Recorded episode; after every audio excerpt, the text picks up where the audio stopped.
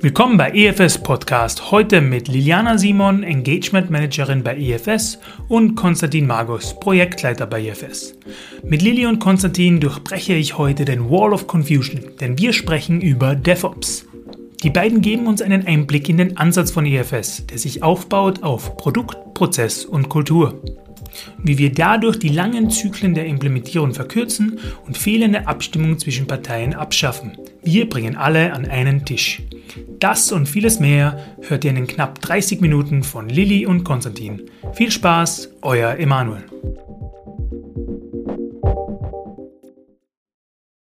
Ja, hallo Liliana, hallo Konstantin. Heute zum Thema BIS DevOps. Nicht nur ein Framework, sondern ein Mindset. Vielleicht fangen wir direkt mit einer kleinen Vorstellungsrunde an.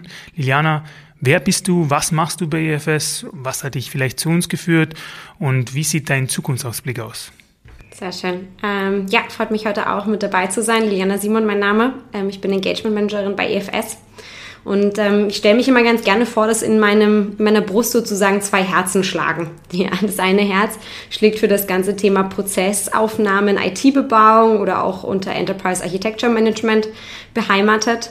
Und das zweite Herz schlägt eigentlich für agile Zusammenarbeitsformen, ähm, auch für das ganze Thema selbstorganisierte Teams. Also wie kann man Teams fördern, das Beste aus sich rauszuholen ähm, und das vielleicht auch außerhalb von klassisch hierarchischen Ansätzen. Und dazu zählen eben auch verschiedene agile ähm, Arbeitsmodelle und da gehört dann eben auch DevOps dazu. Danke, Lili. Konstantin, vielleicht stellst du dich auch noch kurz vor. Selbe Frage, wer bist du, was machst du? Was hat dich zu LFS geführt? Ganz, ganz kurz. Ja, ähm, freue mich auch, heute hier mit euch äh, mich austauschen zu dürfen. Mein Name ist Konstantin Margos. Ich bin Projektleiter bei EFS Consulting. Und äh, ja, meine Welt ist eigentlich eine muntere Mischung aus Logik und, und Dinge, die miteinander in Verbindung stehen und damit natürlich auch verbunden IT und Applikation wo es sehr viel um Logik, um, um logische Zusammenschlüsse geht und aber auch letztendlich die, die Menschen, die dahinter sind und die Menschen, die die Applikation verwenden, die Applikationen ja, nutzen, um den Arbeitsalltag einfacher zu machen, um ihre Ziele zu erreichen. Und da sind wir eben auch ganz, ganz schnell bei, bei Modellen, die die Weiterentwicklung von Applikationen unterstützen und dementsprechend auch passend heute hier zum Thema DevOps. Ich möchte mir direkt am Anfang gleich den Hut des Managements aufsetzen und in die IT schauen. Man hört ja immer wieder Herausforderungen wie Software-Releases dauern zu lange, sind zu teuer, unsere Time to Market passt nicht, unser Competitor ist schneller als wir, die Software ist nicht stabil genug, äh, Business-Anforderungen werden nicht schnell genug umgesetzt, die Kreativität der Entwickler wird vielleicht zurückgehalten. Wie gibt es jetzt oder welche Ansätze gibt es jetzt in die Richtung? Welche generellen Ansätze gibt es? Wie kann DevOps da vielleicht weiterhelfen und wo haben wir uns da schon Gedanken gemacht? Vielleicht Liliana, kannst du dazu kurz Stellung nehmen? Mhm.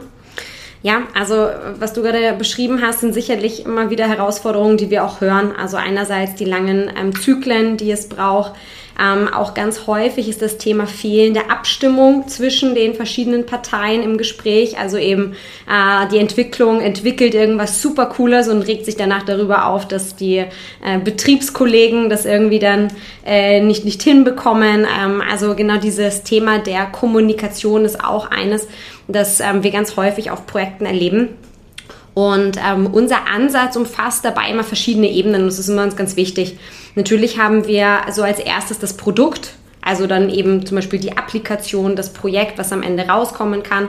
Äh, wenn man sowas skribbelt, ist es dann meistens das kleine Geschenk, was man übergibt. Äh, ich glaube, das kennen wir alle aus diesen agilen Zeichnungen. Ähm, weil wir sehen eben auch neben dem Produkt tatsächlich den Prozess dahinter. Also wie kommen wir dorthin? Was sind die einzelnen Prozessschritte? Und wir bedienen uns bei solchen Prozessen auch Methoden aus den verschiedensten Themenfeldern. Also einerseits natürlich aus Scrum und Safe, die man kennt, aber auch andere Themen, zum Beispiel eben aus New Work, Selbstorganisation oder ähnliches. Also wie kann ich diesen Prozess bestmöglichst begleiten? Ähm, und das immer optimal zugeschnitten auf ähm, den, den Fall des Kunden. Und da gibt es jetzt nicht die eine richtigen heiligen Gral. Und wenn wir den einsetzen als Prozess, dann wird alles super. Leider nicht. Ähm, und das dritte Feld, was ganz, ganz wichtig ist, aber häufig so ein bisschen als, ja, das passt schon und das ist ja dann irgendwie so grün und äh, das ist bei uns eh immer alles toll, weil unser Team ist super, äh, ist für uns das Thema Kultur. Ähm, weil es sind nun mal Menschen in diesem Konstrukt beschäftigt, die alle ihre eigenen Bedürfnisse haben, ähm, die ihre eigenen Rollen haben, ähm, die auch mit einer gewissen Verantwortung damit beteiligt sind und hier eine Klarheit zu schaffen und das passende Mindset, das ist so der dritte Baustein. Also wir denken zusammengefasst in Produkt, Prozess und Mensch und das ist eigentlich, oder Kultur, und das ist eigentlich so unser Dreiklang, den wir einsetzen, genau wenn es dann um solche Herausforderungen im Bereich geht zwischen IT und Fachbereich. Vielleicht gehen wir aber kurz einen Schritt zurück. Auf jeden Fall möchte ich später nochmals über das Verständnis oder über unser Verständnis zu diesem Thema sprechen. Aber vielleicht mal als kurzen Abholer für mich und für unsere Zuhörer. Was versteht man oder was ist vielleicht die Logik hinter DevOps oder bis DevOps? ähm, welche konkreten Themen oder welche konkrete Idee steckt dahinter und wie ist die dann anzuwenden. Also im Ansatz können wir auf jeden Fall nochmal zurückkommen, aber zuerst mal vielleicht, was ist DevOps eigentlich? Konstantin, bitte. Ja, also DevOps ist ja erstmal der Begriff Development and Operations zusammengesetzt.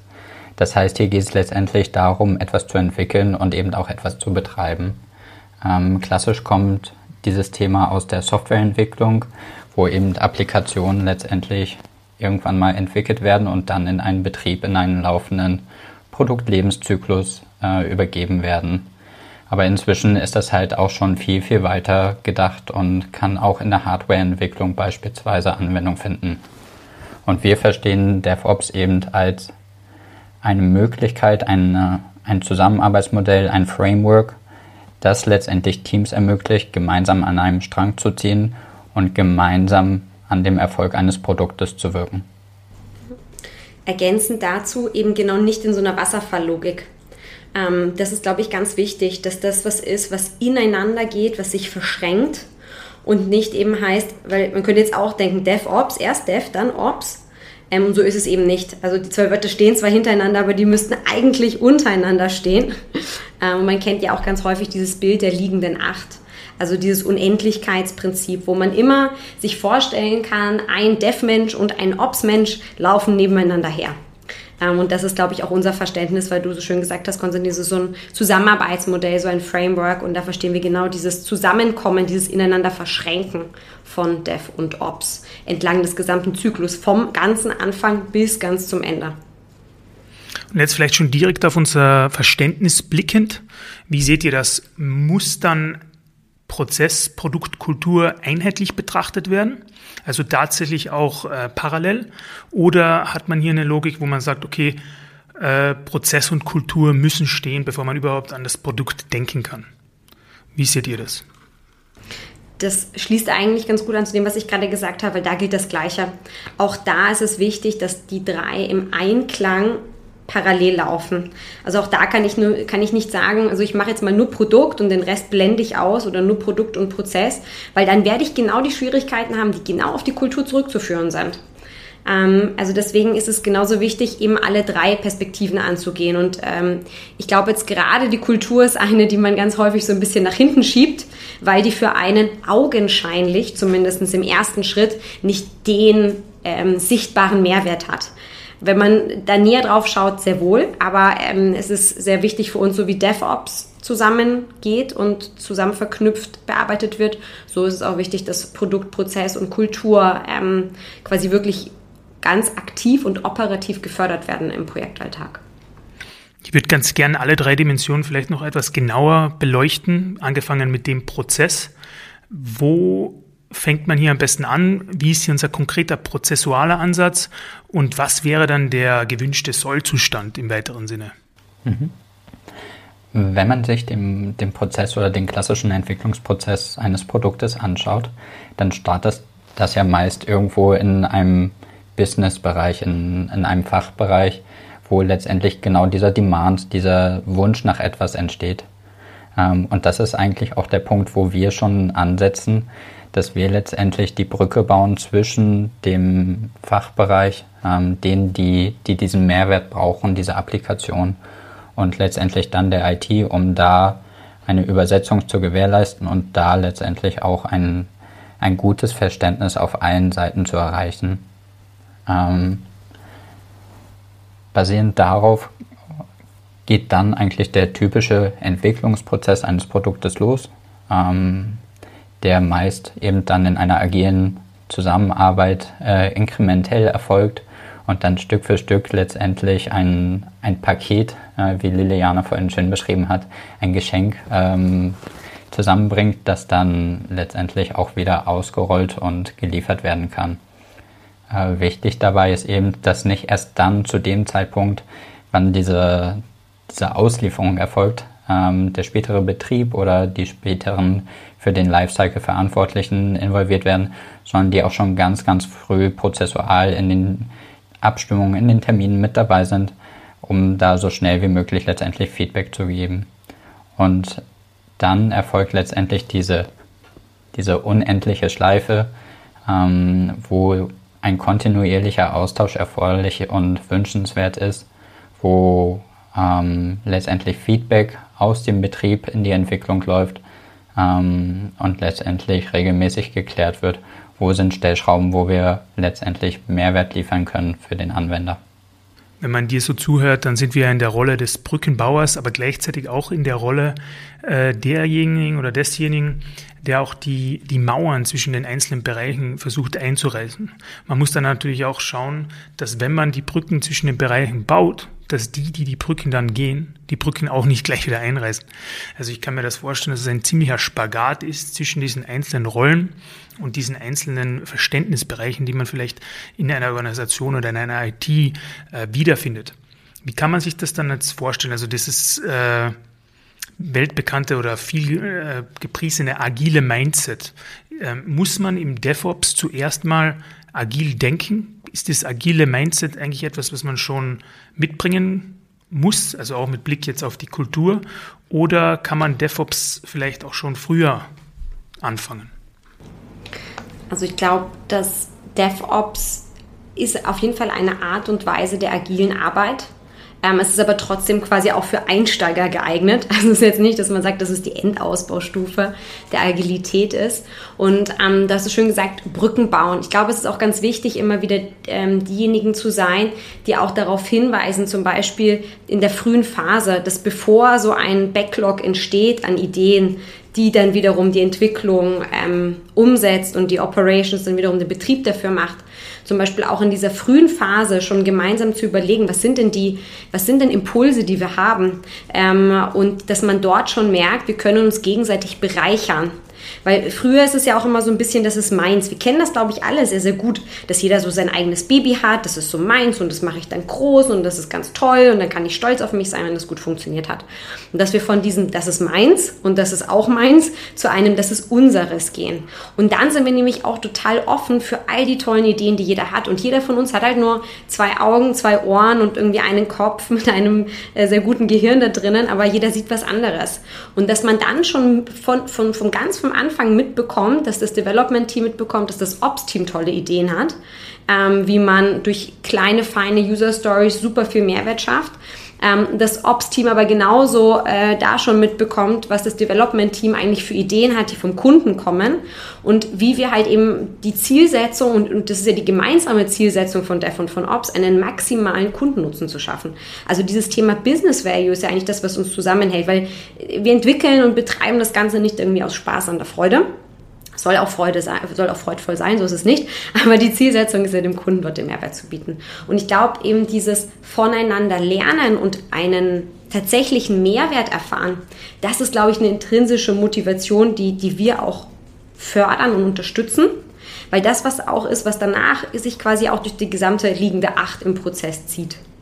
Das ist durchaus eine Gefahr in der IT, dass man den Wert aus den Augen verliert. Deswegen ist es auch in den meisten Frameworks ein ganz zentraler Punkt, dass man sagt, okay, Fokus auf den Wert, den Wert im Mittelpunkt, äh, Wert im, immer im Auge zu behalten, da man ja auch relativ weit entfernt ist von den Kernkompetenzen von zum Beispiel einem Automotive-Unternehmen, ähm, das eben den Großteil seines Wertes ähm, mit der Produktion des Autos äh, generiert.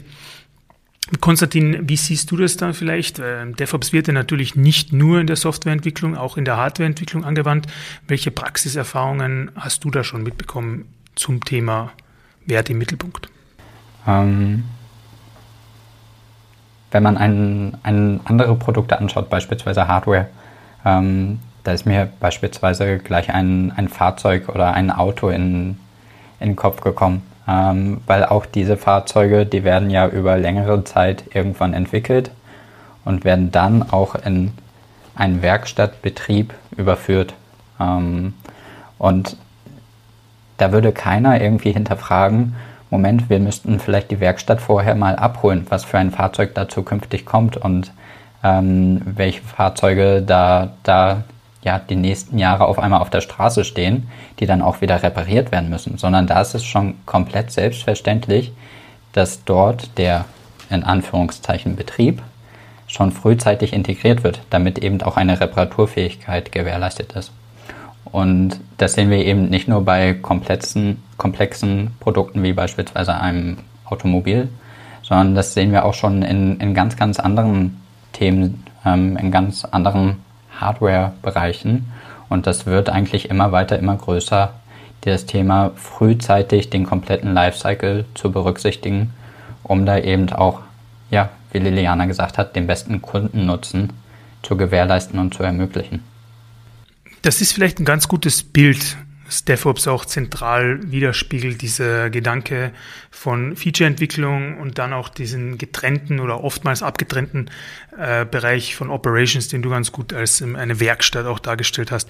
Wie ist das jetzt in unserem EFS-spezifischen Ansatz, äh, bezogen jetzt auf BIS DevOps oder auf DevOps?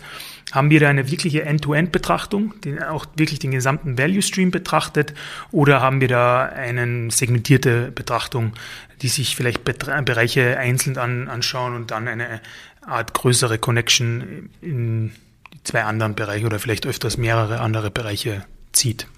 Ja, ich glaube, das ist schon was, was uns total ausmacht in Summe als EFS, dass uns halt irgendwie wichtig ist, dass wir da den gesamten Zyklus betrachten und eben nicht nur am Anfang dabei sind, ähm, dann irgendwas kreieren, was in irgendeinem Backlog versauert und dann sagen wir Tschüss, sondern ähm, wir wollen tatsächlich wirklich vom Anfang da sein, wo wir die User Stories kreieren, wo wir sie definieren, wo wir sie priorisieren. Wir wollen aber auch die Entwicklung ähm, danach äh, begleiten, eben zusammen mit Operations. Ähm, wir wollen uns anschauen, also Konstantin könnte von ein Liedchen singen, sich Operations-Tickets selber mal anzugucken und zu schauen, wo da der Fehler liegen könnte, ähm, auch mal in der Entwicklung äh, zu testen. Also da sind wir genauso mit dabei ähm, bis hin danach auch wirklich das Ganze dann auch in den Review zu geben, ähm, die Retrospektive zu machen, ist auch ein sehr, sehr wichtiger Bestandteil für uns, um daraus dann wirklich ganz aktiv äh, was zu lernen und ähm, sich das auch mitzunehmen für die Zukunft. Also wir, wir, wir begleiten da den, den kompletten Prozess und da geht's eben, glaube ich, ist es wichtig, wir, wir nennen das auch, also klar, man kennt irgendwie diese klassische Rolle des ähm, Scrum Masters, wir nennen aber die Rolle zum Beispiel auch bei uns Business Analyst, dass wir sagen, wir sind quasi, wir vertreten das Business in diesem DevOps-Prozess. Wir sind diejenigen, die immer wieder dann die Fahne hochhalten mit, hallo, ähm, es geht hier darum, den Kunden das Ganze, ähm, die, den Nutzen zu maximieren. Ähm, wir beantworten Fragen für den Kunden, können genauso Tests machen und können damit ja auch ähm, letztendlich den Fachbereich simulieren. Ähm, ich nenne das manchmal gerne, wir sind so der Anwalt des Kunden, der da mit dabei ist, ähm, aber bringen dadurch halt einfach auch die Fäden zusammen. Also das ist uns ganz wichtig, also die Knotenpunkte. Ja. Liliana, du hast jetzt schon sehr viele Methoden oder auch vielleicht Buzzwords ähm, erwähnt, Retrospektive, User Story, Scrum. Ähm, wie, wie der Titel der Episode natürlich schon sagt, ist aber DevOps oder BIS DevOps mehr als nur ein Framework, sondern ein Mindset. Jetzt möchte ich euch fragen, wie hebt sich jetzt DevOps konkret von einem Framework ab? Oder was ist vielleicht einfach nur der Unterschied? Es muss ja nicht unbedingt wertend sein. Ähm, und und wo, wo zieht man da jetzt vielleicht den, den Unterschied zwischen einem traditionellen Framework wie Scrum, Safe, ITIL vielleicht auch und, und DevOps? das ist schon schön eingeleitet. Letztendlich bedienen wir uns im DevOps oftmals agiler Methoden, agiler Zeremonien, ähm, wie auch einem gemeinsamen Planning-Termin, gemeinsamer Retrospektiven, gemeinsamer Dailies, äh, die auch in diesem Umfeld letztendlich Anwendung finden. Aber was eben besonders ist, ist dieses, es kommen die Menschen zusammen. Es kommen eben die, die Menschen aus dem, aus dem Business, die Menschen aus dem Development und aus Operations zusammen und sprechen gemeinsam über eine Sache. Sie priorisieren gemeinsam, ob jetzt ein, ein neues Feature, eine Neuentwicklung oder vielleicht auch ein, eine Verbesserung des Status quo, das aus dem Operations gekommen ist, ob das wichtiger ist als etwas anderes und sprechen da eben gemeinsam über, über eine Thematik. Und das ist einfach das, was DevOps ausmacht. Dieses Menschen kommen zusammen, um gemeinsam an einem Produkt zu wirken. Und da bedienen wir uns eben der agilen Methoden und der agilen Zeremonien, ähm, die da unterstützen. Deswegen vielleicht dazu auch nochmal ergänzend, gibt es ja jetzt nicht nur in Anführungszeichen das normale DevOps, sondern es gibt ja dann auch schon ein BizDevOps, wo man diesen Business-Anteil stärker raushebt, einen CloudOps. Ansatz oder einen DevSecOps-Ansatz. Also äh, da, da ist quasi der Prozess das Mindset ähm, ist da das gleiche. Das Produkt hat dann halt einfach unterschiedliche Schwerpunkte.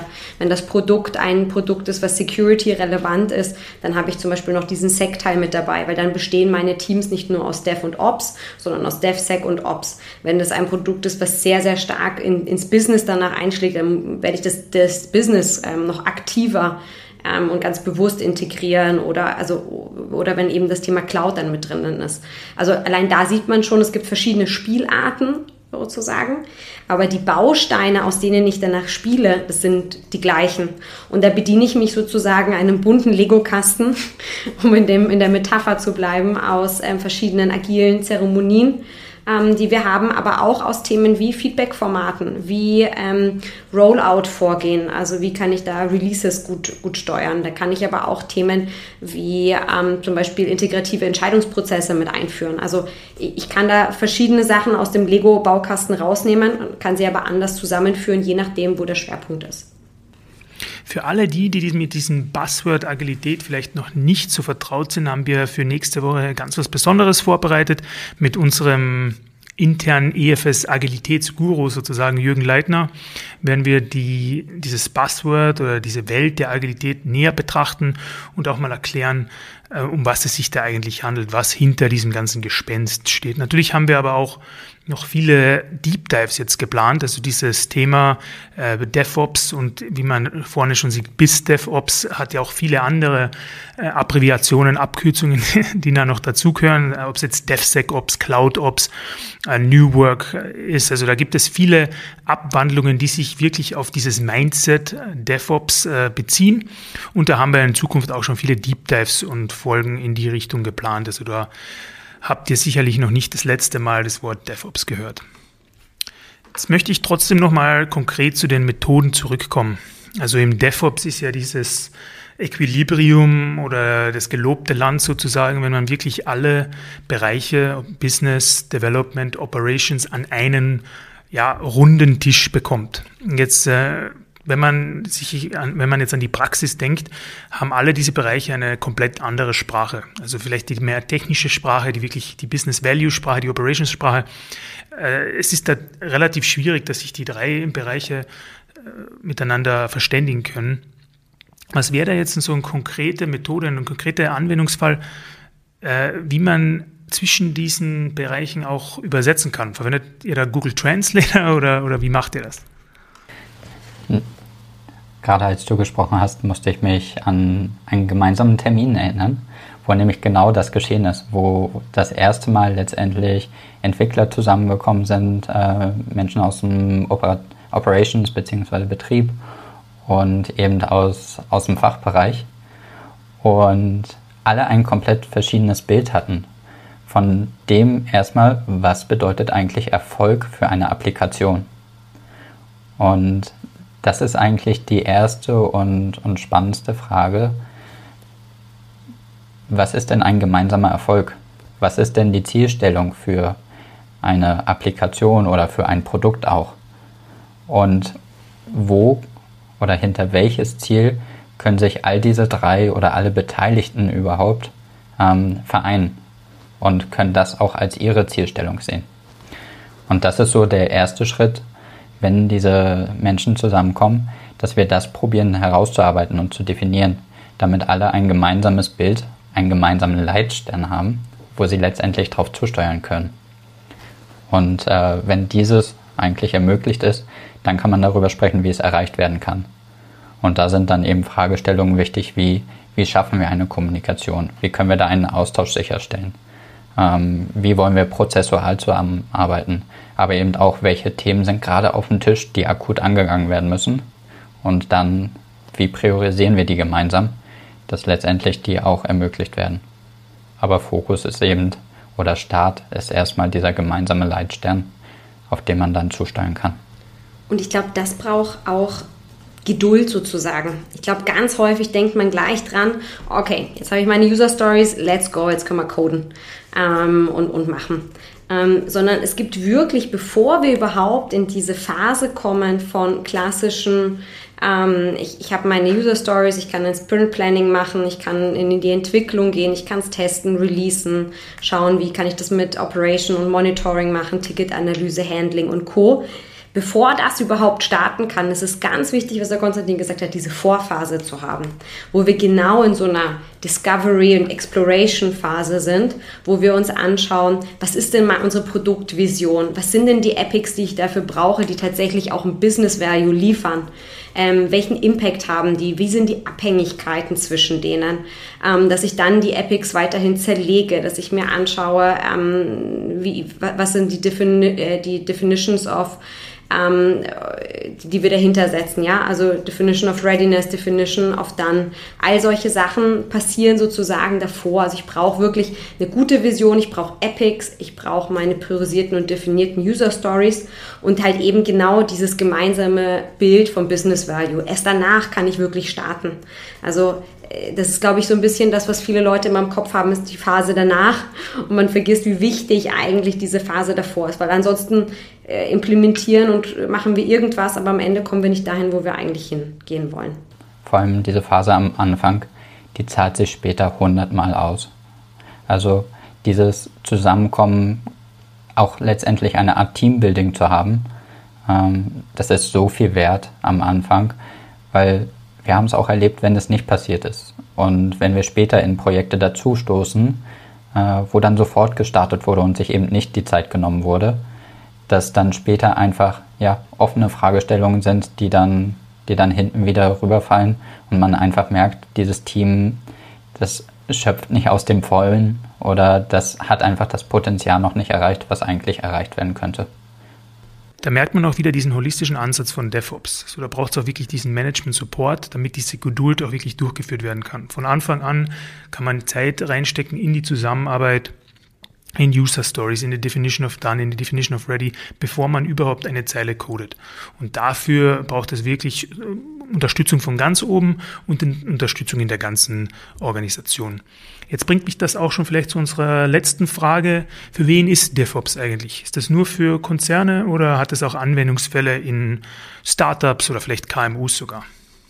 Also es ist definitiv für alle Größen relevant, weil ich glaube auch die Problemstellung hat eine Relevanz überall. Also man kann das immer ganz schön vergleichen, dass es eigentlich quasi das Business gibt, das möchte irgendwas haben und sagt, ich möchte die Veränderung haben und dann wird es quasi rübergeschmissen zu der Entwicklung ähm, bitte einmal umsetzen und dann will die Entwicklung des Umsetzen, möchte natürlich möglichst viel Flexibilität haben und schmeißt das weiter und dann äh, kriegt das Ops in die Hände und sagt, eigentlich möchte ich viel Stabilität haben. Also ich glaube, das kennen wir alles und dazwischen sind sozusagen, man nennt das auch Wall of Confusion, also es gibt genau dazwischen eigentlich ganz, ganz viele Fragezeichen, die aufkommen und genau diese ja, Wände zu durchbrechen, ähm, ist ja die Zielsetzung von DevOps und die Problemstellung ist sicherlich, ähm, egal ob es jetzt KMU, Startups oder große Konzerne sind, ähnlicher. Ähm, und die Rahmenbedingungen sind vielleicht unterschiedlich ähm, schon schon implementiert. Also ich glaube, bei Startups so ist zumindestens das Klischee, ist der Freiheitsgrad größer. Das heißt, ähm, das Vertrauen, dass diese DevOps-Teams bekommen, dass sie selber agieren können, das ist in Startups vielleicht mehr gegeben als in Konzernen, aber auch in Konzernen kann man diesen Freiheitsgrad bekommen, dass man sagt, hey, wir arbeiten genau nach dieser ähm, Vorgehensweise, deswegen brauchen wir genau bitte folgende Personen zur folgenden Zeit. Und wir können selber ähm, unsere User Stories priorisieren und ähnliches. Also ich glaube, man muss diese Rahmenbedingungen ähm, unterschiedlich abstecken am Anfang, aber die Methodik selber bleibt. Und jetzt kann man natürlich, wenn man auch da wiederum Klischees bedient, ist vielleicht eine Start-up-Mentalität näher am agilen Mindset, muss es aber auch nicht sein. Also ich würde jetzt auch gar nicht immer sagen, dass die großen Konzerne da ganz, ganz weit weg sind und die anderen viel näher dran. Also es gibt solche und solche. Ähm, und ich glaube, dass eher diese Lernwilligkeit, ähm, auch die Lust haben, was Neues auszuprobieren, dass das das ist, was eher den Unterschied dann macht. Und das ist personenabhängig und nicht unbedingt Unternehmen ähm, getrieben. Jetzt muss ich noch doch noch eine Frage stellen, weil das so ein schönes Gespräch mit euch war. Was sind denn so die Trends in, im DevOps und was können wir vielleicht als Vorbehalt nehmen, um euch nochmal einladen zu dürfen und noch einen DevOps-Podcast machen zu dürfen? Also vielleicht auch konkrete Trends, die von den Experten noch nicht so oft benannt werden, die ihr vielleicht seht, die andere noch nicht sehen. Wie Lilly schon eingeleitet hat, ist es komplett unterschiedlich, wo du unterwegs bist. Ähm, es gibt letztendlich Unternehmen, die, die noch klassisch eben Dev und Ops trennen. Ähm, ich glaube, das wird in den nächsten Jahren viel, viel näher zusammenwachsen und da wird DevOps einfach an, an Bekanntheit und an, an letztendlich Stellenwert auch, auch einfach wachsen, weil Unternehmen merken, die Softwareentwicklung dauert zu lange, große Applikationen Du hast die Herausforderungen am Anfang angesprochen. Das dauert einfach viel zu lange und ist viel zu teuer. Und dementsprechend wird einfach dieser Stellenwert DevOps generell aus meiner Sicht erstmal viel, viel höher werden.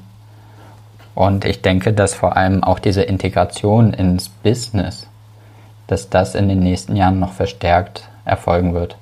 Denn es, diese Applikation oder diese IT-Entwicklung, die wird viel, viel stärker in unseren Arbeitsalltag integriert werden. Und umso wichtiger ist es letztendlich dann nah an einem Kunden zu sein, nah an einem Fachbereich zu sein, um letztendlich dessen Wünsche direkt aufzunehmen und eben auch so schnell wie möglich auf die Straße zu bringen. Und das sind eigentlich die beiden Themen, die ich für die nächsten Jahre im Kontext DevOps sehe. Wenn ich ähm, das noch hinzufügen darf, äh, Richtung Organisationen betrachtet, glaube ich in Summe, dass ein großer Trend das Thema Komplexität sein wird. Wir merken es extrem. Also Corona ist das allerbeste Beispiel, um uns zu zeigen, wie komplex diese Welt ist und wie schnell sich Sachen verändern können. Und ich glaube, genau diese Reaktionsgeschwindigkeit zu haben, auf Veränderungen reagieren zu können, ist ein ganz, ganz wichtiges Asset für die Zukunft, für alle Unternehmen, weil das ist eigentlich überlebenswichtig. Und ich denke, dass DevOps eine der Antworten ist, wie ich diese Schnelligkeit haben kann, wie ich mich schnell daran anpassen kann ähm, und nicht nur äh, reagieren kann, sondern auch agieren kann. Und ähm, das ist so für mich so ein bisschen der eine Trendzug ist Richtung Komplexität. Einen anderen Trend sehe ich definitiv in dem Thema auch oder die, eine Antwort darauf auch ist es die Potenziale und Stärken der, der, der Menschen, der Mitarbeiterinnen und Mitarbeiter ähm, in den Vordergrund zu heben ähm, und da mehr Selbstverantwortung dem Ganzen zu geben. Und das ist durch DevOps auch gegeben. Ich habe klare Rollen, die Leute können mit all ihren Potenzialen dabei sein, all ihren Ideen und das ist, glaube ich, was, was unsagbar wichtig ist, dass wir die Leute wirklich mit ihren Stärken ähm, in der Organisation aufnehmen können. Das wäre für mich so ein bisschen der zweite Trend, den ich sehe und wo DevOps eines der Möglichkeiten ist. Auch da wieder, DevOps ist nicht der heilige Gral und die Antwort für alles, aber es ist eine sehr, sehr gute Antwort, wenn man eben ähm, Herausforderungen hat äh, zum Thema ähm, Entwicklung und Betrieb und dafür eben auch die Eigenverantwortung und auch ja, das Engagement, den Gestaltungsfreiraum seiner Mitarbeiterinnen und Mitarbeiter fördern möchte, um schnell zu agieren und eben genau solchen Veränderungen entlang ähm, ja, bestmöglich zu begegnen. Und zum Schluss wie immer noch, wie kann man euch erreichen? Macht man es via Post, E-Mail, LinkedIn, soziale Medien? Wo seid ihr unterwegs? Ja, also äh, gerne natürlich immer per LinkedIn. äh, ist auch eine Möglichkeit, aber ähm, sonst auch gerne auf einen virtuellen Café oder auf einen echten Café in Wien wären auch Möglichkeiten. Äh, unsere E-Mail-Adressen sind sicherlich auch hinterlegt. Ähm, also auch bitte nicht scheuen, ans Telefon zu greifen oder eine E-Mail zu verfassen. Wir freuen uns über Möglichkeiten, uns auszutauschen, auch hinsichtlich Erfahrungen, die all diejenigen machen, die gerade zuhören. Ähm, also ja, freuen uns ähm, über eine Kontaktaufnahme. Ja, dann bleibt mir nicht mehr viel übrig, als mich bei euch zu bedanken. Danke Liliana, danke Konstantin, dass ihr euch aus euren wirklich hektischen Alltag doch die Zeit genommen habt, eine halbe Stunde mit mir niederzusetzen und einen Podcast über DevOps zu machen. Danke vielmals. Danke dir, Emanuel. Haben uns sehr gefreut für die Einladung.